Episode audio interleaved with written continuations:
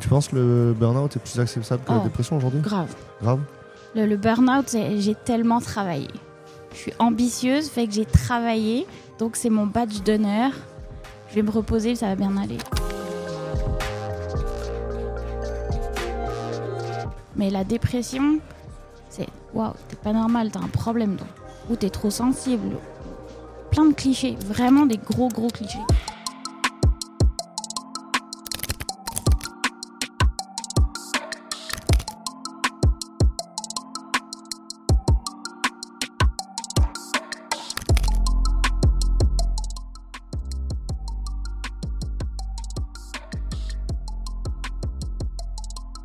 Ok, aujourd'hui on est encore au direct du Defest, on est au, du coup, au deuxième jour du Defest et aujourd'hui je reçois Manon Gruaz. Et donc du coup tu viens directement de Montréal. Oui, j'habite à Montréal depuis 5 ans, mais je suis au Québec depuis 15 ans. Du coup tu as la licence pour utiliser de l'anglais euh, au milieu des phrases. Euh, grave. Donc euh, je parle le franglais couramment, le franglais québécois. Anglais québécois. Ouais. Ok. Une nouvelle langue, c'est génial. Nouvelle. enfin c'est très montréalais de, de mettre de l'anglais au milieu des phrases quoi. C'est très très montréalais. Il y a un article qui est sorti il n'y a pas longtemps sur un blog montréalais et c'est tout écrit en franglais. Et Ouais. tu fais comme, ok, j'habite j'habite à Montréal parce que je, je peux lire cet article et le comprendre. Je me rappelle avoir participé à mes premières conférences et où les gens ils parlent et puis ils changent de langue au milieu de la phrase. Enfin, Oui. Complètement. Et c'est à l'aise, ils sont en train de parler en public devant des gens et puis ils ont utilisé les deux langues mais c'est ok, il fallait comprendre. Tu vois. Bah oui, c'est ça en fait, c'est ta vie. Tu, tu parles à quelqu'un, tu parles en français, d'un seul coup, tu es avec quelqu'un qui est complètement anglophone, fait qu'il faut que tu switches. Ouais. Et puis là, il les y a des anglophones qui ne parlent pas français à Montréal. Ouais. Donc, euh, bah, tu, tu vois, tu switches tout le temps, quoi. Et finalement, quand tu parles français, ben, ton anglais ressort tout le temps. Ouais, puis il y a des sujets où tu les abordes tout le temps en anglais donc euh, juste les mots viennent pas en français quoi. Bah, parce qu'après, tu te rends compte que ton anglais est plus précis sur, certains, sur certaines nuances. Et que là, tu trouves même plus l'équivalent français. Tu es comme, je sais plus parler français. Donc, euh, ça devient un melting pot et en même temps, c'est génial parce qu'il y a des anglophones qui parlent un tout petit peu français. Fait que là aussi, tu arrives à communiquer. C'est un joyeux bordel. C'est génial. Ok. Euh, tu parles de design et de dépression aujourd'hui dans, dans ta conférence. C'est c'est quoi le, le message principal que tu voudrais faire passer à l'audience? Euh, plusieurs en fait. Un, je voulais raconter mon histoire pour dire la dépression, ça arrive à tout le monde. Même sur, quand sur papier, tu as l'air de réussir sur les réseaux sociaux, Instagram, LinkedIn, tout ça. Non, ça, ça arrive vraiment à tout le monde. Euh, on n'en parle pas. On parle du burn-out, c'est acceptable, mais la dépression, ça ne l'est pas. Il faut surtout te cacher. Et euh, aussi dire aux gens, ils sont pas tout seuls, quoi. tu, tu penses que le burn-out est plus acceptable que la Oh. dépression aujourd'hui? Grave. Grave? Le, le burn-out, j'ai tellement travaillé. Je suis ambitieuse, fait que j'ai travaillé, donc c'est mon badge d'honneur. Je vais me reposer, ça va bien aller. Mais la dépression, c'est waouh, t'es pas normal, t'as un problème, toi. Ou t'es trop sensible. Plein de clichés, vraiment des gros gros clichés. Ouais, ouais, parce que pour le coup, la, dé- la dépression, c'est une vraie maladie. C'est une maladie, alors que le burn-out, c'est un syndrome. Ouais. Parce que ton corps, en fait, il a vécu trop longtemps un stress intense. Ouais. Et donc là, là, il dit, euh, ok, là, non, stop. C'est surmenage. Ouais, c'est ça. La dépression, c'est beaucoup plus profond. C'est vraiment une maladie. Et quand tu tombes malade de la dépression, c'est pas en trois mois t'es es sur pied, quoi. Ça prend vraiment du travail. Et du coup, il y a des traitements. Des traitements, bah, ça dépend les gens, mais aujourd'hui, moi, je suis encore sous antidépresseur. Ouais. Mais Tu il pas y a- arrêter demain, quoi. euh, je peux pas arrêter demain, en fait. Non. Je suis obligée d'arrêter. Si un jour je veux arrêter, moi, j'ai demandé à mon médecin d'arrêter parce que je vais quand même mieux. Et il m'a dit, ouais, mais euh, après l'hiver québécois. Après l'hiver québécois. pas pendant, c'est trop dangereux.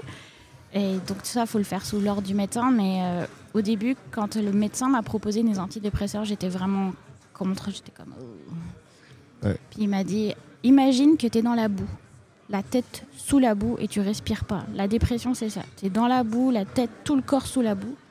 L'antidépresseur, il va pas te remettre debout. Il va juste te permettre de respirer. Respirer. La mettre la tête au-dessus de la boue. Et après, il va falloir que tu bosses pour sortir de la boue. Mais ça, Ouais. c'est pas le rôle de l'antidépresseur. Ouais. Du coup, c'est le rôle du psychologue de t'aider à ça? J'ai pas eu juste un psychologue en fait. Ouais. J'ai eu euh, aussi une ergothérapeute en santé mentale.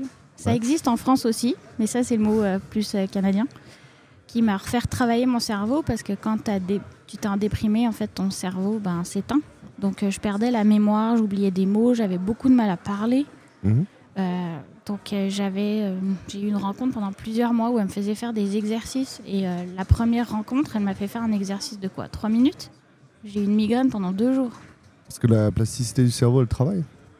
Bah parce que tout s'éteint. C'est comme si tu avais une switch puis tout ton cerveau est sur pause. Ouais. Et là, bah faut le réactiver pour que tu que tu recommences à vivre en fait parce que Ouais. parce que ça fait peur de perdre la mémoire, de perdre le nom des gens, de d'oublier vraiment trop de choses. Là, tu fais comme OK, est-ce que j'ai Alzheimer? Et non, c'est juste la dépression. Ok. Et après, j'ai eu aussi une kiné. Parce que quand tu es en dépression, bah, tu es au fond de ton lit, tu bouges plus. Donc ton corps bouge plus. Donc elle m'a remis tranquillement à re- refaire bouger mon corps, mais tu peux pas aller d'un seul coup d'aller. euh, comment vous dites Un- Une salle de. Nous, on dit une salle de gym. Fait que je sais quoi la version française Salle de sport? Euh, ah, je l'ai. Une salle de musculation. Oui, genre. Tu peux pas aller là-bas puis euh, faire des poids du jour au lendemain. Il faut vraiment Ouais. que tu y ailles par étapes. Donc ça a été vraiment plein de gens qui Ouais. m'ont aidé à m'en remettre. Et surtout les amis. Bah, Il y en a, ils ont, ils ont foutu le camp. Ouais. Parce que la dépression, c'est trop lourd pour eux. Ouais, parce que là, ils ont peut-être une santé mentale fragile, du coup, ils ont eu peur. Je dirais c'est correct, mais dis-le. C'est dit-le. Tu sais, parce que d'un seul coup, quand tu, tu disparais de la vie de quelqu'un, c'est encore plus dur. Tu fais quand même, ok, donc c'est parce que je suis comme ça que tu es comme ça. C'est un reste flou. Les dépresseurs, on se rend, on se rend là aussi te, te rendre agréable pour que tu puisses socialiser. Comment? Les antidépresseurs, on se Ah, rend non. là aussi, non? Moi, j'ai jamais été agréable. Les antidépresseurs vont jamais m'aider. Je suis gentille, mais pas agréable. D'accord. Je comprends que pour certaines personnes, la dépression et voir quelqu'un déprimé, c'est lourd. Mais un SMS en disant Garde, je pense à toi, mais moi, c'est un peu dur pour moi. Moi, ça me dérange pas. Dis-moi la vérité, mais juste me ghost pas. Et dans ton job, comment ça se passe, du coup? Euh, maintenant ou pendant? Ah, euh, maintenant, toi, et puis de manière générale, tu vois, moi j'ai l'impression que les managers, ils ne sont pas formés à ça. euh. Bah, Je dirais J'habite pas en France. Mais comment ça se passe au Québec alors? Euh, je pense qu'on parle beaucoup plus de santé mentale. C'est beaucoup plus au cœur des, des conversations. Il y a beaucoup Ouais, ouais. de campagnes de santé mentale, que c'est vraiment important, surtout depuis Covid. Ça, Ouais. ça a pris un gros truc. Fait que quand euh, je travaillais dans une grosse entreprise américaine que je ne nommerai pas, parce que je veux pas leur faire de la pub, euh, et eux, quand même, ils avaient pas mal. L'assurance était quand même très bien. Ouais, l'assurance J'ai- maladie. ouais. Ouais, c'est ça. Et euh, bon, c'est mieux, c'est pas mieux qu'en France, mais c'était pas, c'était quand même du luxe par rapport à, par rapport aux entreprises québécoises de base. Ok. Donc, euh, mais mon manager, c'est lui qui m'a dit, euh, ouais, là, là, arrête là, va voir ton médecin. C'est lui qui m'a obligé à prendre du repos parce qu'il euh, m'a dit non, non, là maintenant tu pleures tout le temps, ça marche pas du tout. Ouais, puis en fait, c'est c'est- c'est aussi ça. Le, le manager peut pas t'aider, euh, peut pas t'aider là où le médecin doit le faire, quoi. Enfin, Non, c'est ça. c'est pas un professionnel de santé. hein. Ah non, bah non, c'est c'est pas ta mère, c'est pas ton père, c'est pas ta famille. Lui aussi, il fait, il fait du mieux qu'il peut pour faire sa job aussi. Ouais. Oh, J'ai l'impression que des fois, on met, on met les managers genre responsables de mon, mon bien-être. Il l'est, mais en partie. Pas tout, non. Ouais, ouais, je comprends. Donc, euh, mais euh, ouais, mon manager a été quand même super sympa. Il me fait, vas-y, là, je veux plus d'eau. va, va prendre le temps que tu as besoin. Puis quand je lui ai dit, bah, ok, là, je suis out pour trois mois, elle m'a dit, ok. Puis au bout de trois mois, j'étais comme, ouh, je vais être out pendant pas, pas mal plus de temps. J'ai été quand même en arrêt maladie pendant 11 mois. 11 mois, ouais. Donc, euh, je suis retournée au travail bah, au début de l'année, là, en février. Vous faites des mi-temps thérapeutiques au Québec? Euh, moi, on me l'a pas proposé. Peut-être, je sais pas. Honnêtement, j'en sais rien. Euh, mais là, tu vois, je travaille que 4 jours semaine. Ouais, c'est ça. C'était dans mes critères quand j'ai cherché. J'ai repris. En fait, j'ai- j'ai refait un retour progressif au travail dans l'entreprise américaine. Et là, j'étais comme. Oh, ok, non, faut que j'aille mieux. C'est pas grave si je m'ennuie au travail. Ouais. Faut que j'aille mieux. Puis après, à un moment donné, je me suis rendu compte que, ouais, non, quand même aimer ce que je fais, ça va aussi contribuer à, ma- à mon bien-être. Fait que j'ai cherché un, autre emploi. Ouais. Et euh, c'est une recruteuse qui m'a appelée. Moi, j'avais fait mes critères. Et moi, c'était vraiment 4 jours semaine. Je ne veux pas, je ne veux plus jamais travailler 5 jours semaine. Ouais, pour avoir du temps pour toi, quoi. Bah, c'est parce que j'en ai besoin. J'ai besoin des 3 jours pour me reposer. Ah, ça a du sens, hein. Euh, les 5 jours, c'est trop. Moi, le samedi, dimanche, ça suffit pas pour me, me, me calmer, prendre du temps pour moi et arriver lundi et être comme euh, ok c'est parti. Je, je suis beaucoup moins productive. Il faudrait un deuxième dimanche, quoi. Bah moi j'ai mon vendredi. Comment tu connectes ça avec le design, avec ton métier? Euh, bah, maintenant, bizarrement, je travaille dans une entreprise de santé mentale. Donc je travaille avec des psys. euh, et en fait, on fait un produit pour aider les gens à retourner, à, enfin, qui font de l'insomnie sévère Mhm. et qui, veulent retrouver un sommeil sain. Mhm. Et donc, on fait un produit avec une application et ça, et des, euh, des rendez-vous avec le psy qui t'aident pendant cinq semaines ben, à faire partir ton insomnie Ok. avec la thérapie. Donc moi, ça m'aide parce que j'ai vécu de l'insomnie et j'ai, quand euh, je suis rentrée dans l'entreprise, j'ai fait pas moi, je veux faire la thérapie parce que je prends des comprimés pour dormir et je voudrais dormir sans comprimés. Tu prenais de la mélanine? Oh non, la mélatonine. La mélatonine. Je sais Euh, jamais, il y non, en a non. une qui donne la peau noire et l'autre qui fait dormir. Oui, c'est pas du tout pareil. Euh, non, c'est la mélatonine. Non, non, je Ouais. prenais vraiment des comprimés pour dormir là, qui te sèchent en moins de 10 minutes. Tu fais Ouais, comme ouais. poum. Mais tu te réveilles, t'es tout gonflé, tu sais plus où t'es. C'est tout gonflé. Je l'imagine. J'ai eu l'image très spontanément. Comme, comme quand j'ai des allergies, quoi. À peu près. Ouais, ouais. Tu, tu- le matin, tu fais comme ouh, je vais aller me recoucher parce que c'est pas ça que je veux voir dans le miroir. et, euh, et, j'ai- et je voulais pas vivre là-dessus, je voulais re- redormir. Donc euh, j'ai fait la thérapie et en cinq semaines, j'ai plus de comprimés et maintenant je dors. Ok.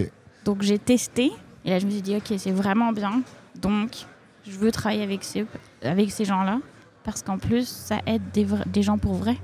Ça te- ça t'aide à te lever le matin de savoir que tu des gens pour vrai? Oui, parce que l'insomnie, quand ça, quand ça impacte ta vie, c'est pas juste hey, je dors plus. C'est tu dors plus, donc tu deviens déprimé, donc tu t'isoles. Il y a des gens qui tombent dans l'addiction, il y en a des Ouais. gens qui divorcent, il y a des gens qui se suicident. Euh, ça sauve des vies de sauver de l'insomnie. Donc pour moi, c'est important. Et du coup, le psychologue, il travaille beaucoup sur les ruminations, par exemple, ou des choses comme ça? Non, le psychologue, lui, va c'est ce qu'on appelle la thérapie comportementale. Là, j'ai- j'ai juste le mot en anglais. La TCC Oui, ben moi je l'ai en CBTI. Mais pour l'insomnie. Ok. Fait qu'il va vraiment t'aider euh, sur les actions que tu fais et te préparer au sommeil et quoi faire si tu te réveilles pendant la nuit ou que tu te réveilles trop tôt ou trop tard. D'accord. Fait qu'il y a tout un, un- un processus à faire d'actions concrètes. On ne parle pas de ton enfance là. Ah, on parle C'est rituel. vraiment, c'est ça, exactement. Bon, ouais, ok. Ça me parle. Ça te parle? Bah, je contente. Ouais, je sais pas. euh, Moi, j'ai eu un accident à vélo et du coup, j'ai fait après de la thérapie pour reprendre le vélo. Oui. Et euh, du coup, je prenais des médicaments aussi. Ok. Pas de souci. De toute façon, tout, tout le monde est déprimé, mais ça, personne le dit. Il y a personne qui va bien, mais c'est correct. Mais Ça fait partie de la vie. moi, c'est un trouble de l'anxiété. Oui, bah, C'est- Mais il y a d'autres troubles en fait, tu vois aussi. euh, Même dans le bureau, tu as la dépression. Ok, enfin, dans la vie au bureau, il y a la dépression, mais il y a plein de troubles que les gens ils ont. Et beaucoup de gens ont des troubles pas diagnostiqués aussi. hein. mais il y a plein de gens qui. La honte. La Mmh. honte, ça. C'est tellement lourd, c'est tellement gros, ça prend toute la place. La peur aussi. Que c'est plus facile de Ouais. l'éviter que d'affronter. Et puis, on va pas shamer que les gens, ça. C'est dur. Ouais. C'est vraiment dur, ça prend du courage de dire Oh, faut que je travaille dessus. Faut que j'aille voir la psy. Allez voir les psys. Ben non, mais c'est vrai. Moi, j'ai mis. euh, en fait, ben, du coup, j'ai j'ai été trois mois en arrêt où j'ai pas été voir de psy. J'ai fait tout avec le médecin généraliste parce que je voulais pas aller voir le psy. Et puis, suis dû aller voir le psy un an après à cause des assurances. Et ça m'a tellement sauvé. J'étais en mode j'aurais dû y aller tout de suite. Bah oui. Il y a- il y, a tellement de clichés sur le psy. Genre, dans les films, on, on a l'impression qu'on va chez le psy, on s'allonge et on raconte notre vie. C'est pas du tout ça, quoi. Non, non. C'est, Même c'est- si mon psy, il avait un, cana- un canapé. mais- Oui, il y en a qui ont des canapés. Il y en a. Pas, pas tous. Il y en a. Il y en a, ils ont des fauteuils juste inconfortables. ça, c'est juste pour te vivre l'inconfort au complet. Mais euh, moi, je vais te dire, je, je, je serais pas en vie sans mon psy. Ouais. ça m'a aidé à complètement changer mes comportements, changer ma vie. Parce qu'avant, euh, avant la dépression et ce qui m'a causé ma dépression, c'était pas joli hein, dans ma tête. hein. Mhm. Mais de l'extérieur sur Instagram, j'avais l'air super cool. hein. Sur Instagram.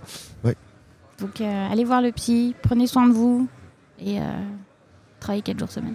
Comment on fait attention à ses collègues et comment on, on voit que ses collègues sont, sont affectés par des troubles ou par des maladies, tu vois Bah, euh, moi, j'essaye de le faire de manière douce. Ouais. Toujours éviter la question ouais, comment ça va? Parce que euh, c'est la pire question du monde en fait. T'as pas l'air en forme ce matin. Genre. Oh, t'as une sale gueule. Euh, moi, quand on me dit ça, c'est euh, bah ça va, je suis vieille. Oh merde. Ça. Et toi, toi, t'as vu, t'as un miroir au-dessus aussi de papier. Hein. Non, mais t'imagines, la personne te répond Ah, excuse-moi, je, re- je, je coupe la visio, je reviens dans 5 minutes. Ouais, non, mes, mes collègues ne font pas ça. oui, oui, Ils sont euh, respectueux et gentils. ok. Ils, ils commandent juste mes cheveux parce qu'apparemment, tous les trois mois, je change de couleur de cheveux. Donc, ils sont comme Oh, ça change. Moi, que- la question que je dis souvent dans la conférence, c'est comment je peux t'aider?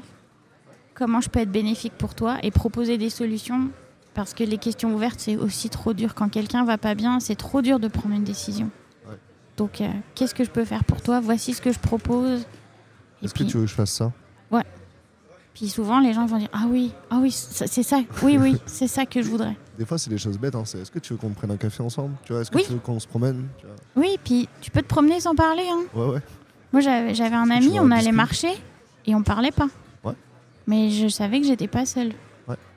Ouais, t'es pas seul avec l'illumination, t'es avec quelqu'un. Donc, euh, Donc, euh, si, ouais, si je pleurais, me prenait dans les bras. On parlait pas. Ouais. Ça- Donc, euh, il y a plein de possibilités pour aider les gens. Juste dites pas comment ça va. Ou... Ouais, les questions ouvertes, c'est pas possible.